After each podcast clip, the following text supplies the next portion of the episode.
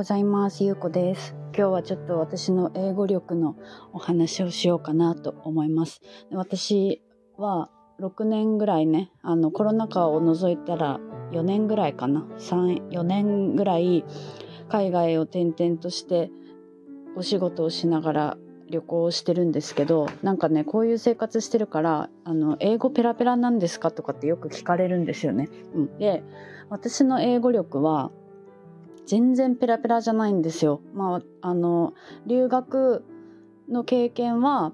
えーと、一番最初に行ったのがセブ留学フィリピンで英語留学を2ヶ月半してたんですよね。でその後10ヶ月オーストラリアにワーホリに行っていてで、えーとそこから2年後旅をしたして世界一周の一番最後に私はハワイに行ったんですけどハワイで1週間だけ英語留学をしたんですよね。でこのハワイの1週間の英語留学はあのツイッターでねあのリツイートのキャンペーンで当たったんですよね。でそれがえっと1週間だったしその週は祝日があったから実質3日かなんかしか学校に行ってないから全然その留学したっていうね経験としても数えられないぐらいの感じだったんですけどなので私のえーと、経験は1年ぐらいか。海外にいたのは1年ぐらいって感じで、まあ、あとは旅をしてたって感じなんですけど私のその時の英語力は本当になんか旅行に困らないぐらい。まあなんかその会話はなんとなく意思疎通はできるけど本当になんかこう日常会話っていうのがねなんかはできないって感じなんですね。ネイティブの人とはすごいなんかドキドキするっていうか対等に喋れないみたいなぐらいのレベルなんですよ。うん、なんかたまにね日常会話しかできませんみたいな人いるんですけど 日常会話しかできませんって多分日常会話が一番一番レベルが高いと思うんですよね。うん、でまあ別にそれはどうでもいいんですけど私は日常会話は多分全然できないです。なんか例えばなんだろうな日本人同士でめっちゃ盛り上がる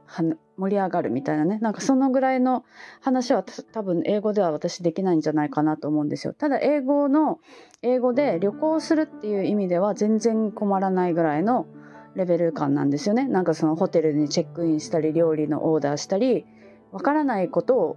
聞く。わからないことを聞いて解決するっていうのは英語でできるぐらいかなっていう感じなんですよ、うん、だから全然全然ペラペラじゃないんですよね。だけどその旅行に行った先で出会った人とかなんかこう観光客同士で会話をするとかそういうのは全然大丈夫っていう感じなので、うん、なんですよね。でしかも私はその後に、えーと、スペイン語に興味を持って1年2年ぐらいかな2年ぐらいスペイン語の勉強してたんですよね。だからその時はもう一切英語の勉強はしてないし、うん、でしかもさらに最近はインドネシア語を勉強していたからもうほぼほぼ英語を使わない生活をしていたんですよね。でインドネシアに1年いてでインドネシアに1年いた時とかも日本人の友達によく会うし私はインドネシア人の友達も何人かいたんですけどみんな日本語ペラペラなんですよね。だから私はあのバリ島にいた時とかもずっとずっと日本語で生活してたんですよ。なので本当にインドネシア語も料理のオーダーぐらいしか使わないから上達しなかったしインドネシア語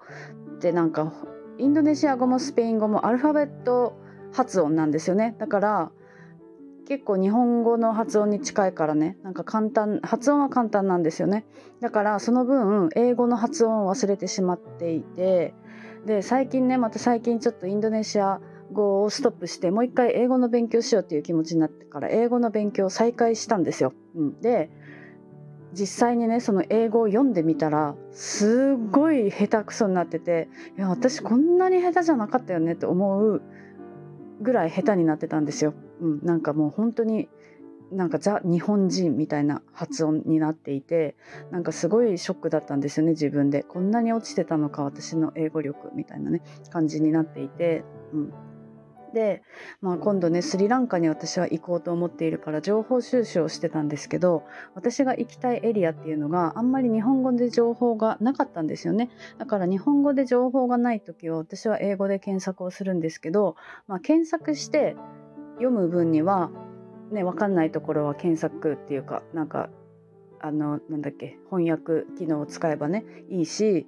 もうそれこそねコピペして全部翻訳してみることだってできるから別にその検索して調べる分には特に問題はないんですけどでもなんかやっぱりその英語がわかる方がなんかちゃんとこう情報を取り入れられるなっていうのも改めて思ったしなんか私やっぱりねあのそうやって日本人があんまり行ってないとこに行くのがすごい好きなんですよねなんか。あのワクワクするんですよ。いやちょっとここの日本語の情報がないってことはまだあんまり誰も言ってないかもしれないみたいなね。それでそこに行ってそこの写真をねインスタに上げてまあなんかあげるのがやっぱ好きだったんですよね多分それも承認欲求の塊だったんだろうなって今となっては思うんですけどなんかやっぱりねそういう日本人がいないとこに行くことにワクワクするんですよね。うん、なのでなんかこうスリランカにね行った時はちょっと日本人が行ってなさそうなねエリアのねもちろんそのあの治安とかは調べつつねあの行ってみようかなって思っております。でなんかあのせっかくだからね英語をちゃんと勉強しようと思ってスリランカってあの現地の言葉がねあるんですけどあの国の半分半分ぐらいかななんか何割か忘れちゃったけどあの現地の言葉が2つあるんですよね。うん、なのであのフィリピンみたいな感じで英語が多分全体的に通じるって感じなんですよね。くえっと、2つの国の言葉と英語が全部その例えば標識とかはね3つの言語が載ってるっていう感じだから多分英語が使える方がいいと思うんですよスリランカはね特に。だから、まあ、今後スリランカだけじゃなくてねもうちょっとこうねあの英語を使う機会も増やしていきたいなと思ったからちょっとあの英語の勉強を今再開しています。はい、っていうあのちょっと私の英語ヒストリーをちょっと話そうかなと思ったから話してみました。はい、では今日も聞いていただいてありがとうございます。